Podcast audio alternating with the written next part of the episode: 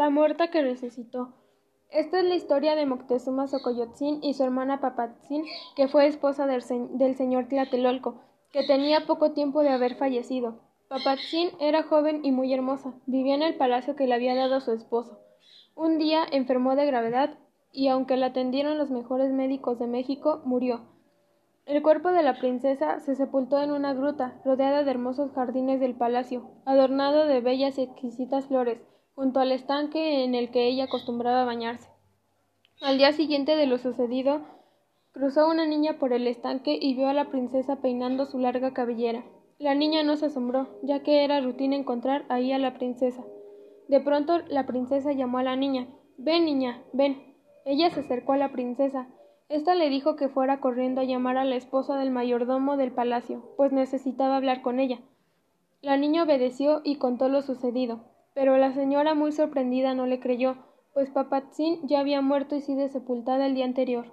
Luego de caminar un poco, por fin llegó hasta el lugar, y efectivamente, ahí estaba la princesa. De la impresión tan grande se desmayó, como si alguien hubiera pegado.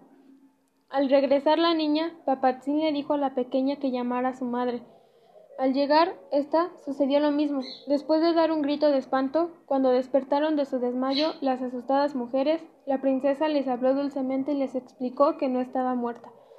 Las mujeres estaban felices al escuchar esa noticia, pues todos la querían mucho y de inmediato fueron a explicarle al mayordomo que la princesa no había muerto, y que por lo mismo fuera a México a contarle a Moctezuma la noticia. Pero el mayordomo tenía miedo de que no le creyeran y que por decir cosas irreales lo castigaran. Ya que tienes tanto miedo, ve a la ciudad de Texcoco y avísale al señor Netzahualpilli que venga a verme, dijo la princesa. El mayordomo la, obedeció enseguida y fue a entrevistarse con Netzahualpilli, y aunque éste tampoco lo podía creer, se dirigió a Tlatelolco, y cuando la vio confirmó la noticia. Netzahualpilli decidió ir a México Tenochtitlan a entrevistarse con Moctezuma, y hacerle saber que su hermana quería verlo para informarle una noticia importante. Moctezuma no daba crédito a lo que escuchaba de Netzahualpilli, y éste le rogó que fueran a Tlatelolco a entrevistarse con la princesa, para que tuviera la certeza de que era verdad lo que decían.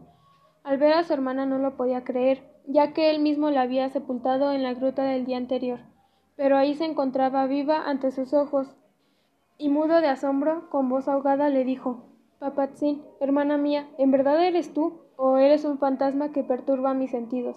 Soy yo, señor, Papatzin, tu hermana, la misma que enterraste ayer en los jardines de este palacio. Estoy viva y tengo que darte un mensaje importante que me ha sido revelado. Cuando caí en el profundo sueño de la muerte, tuve una visión.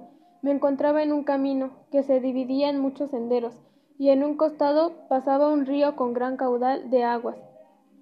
Pensé cruzarlo nadando, cuando de repente se presentó un hermoso joven, con gran presencia. Tenía dos alas adornadas con plumas y en su frente llevaba una señal. El joven tomó mis manos y dijo las siguientes palabras. Alto, no te arrojes al río de aguas tubernales.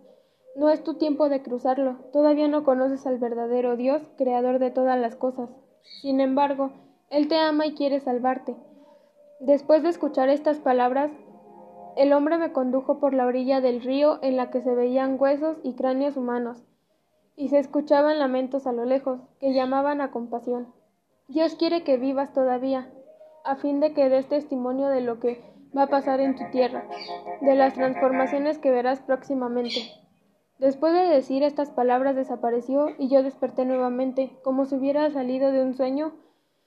Me levanté de la fría piedra en que me encontraba y moví la roca que tapaba la gruta y salí nuevamente del jardín, buscando a mis sirvientes para explicarles todo lo que me había pasado. Los médicos consolaban a Moctezuma, le decían que probablemente su hermana se estaba volviendo loca a causa de la enfermedad que había padecido.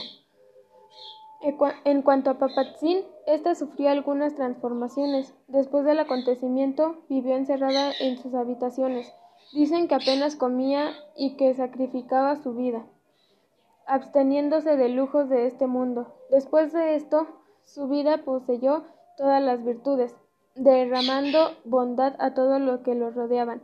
Así murió para entrar de nuevo en la vida.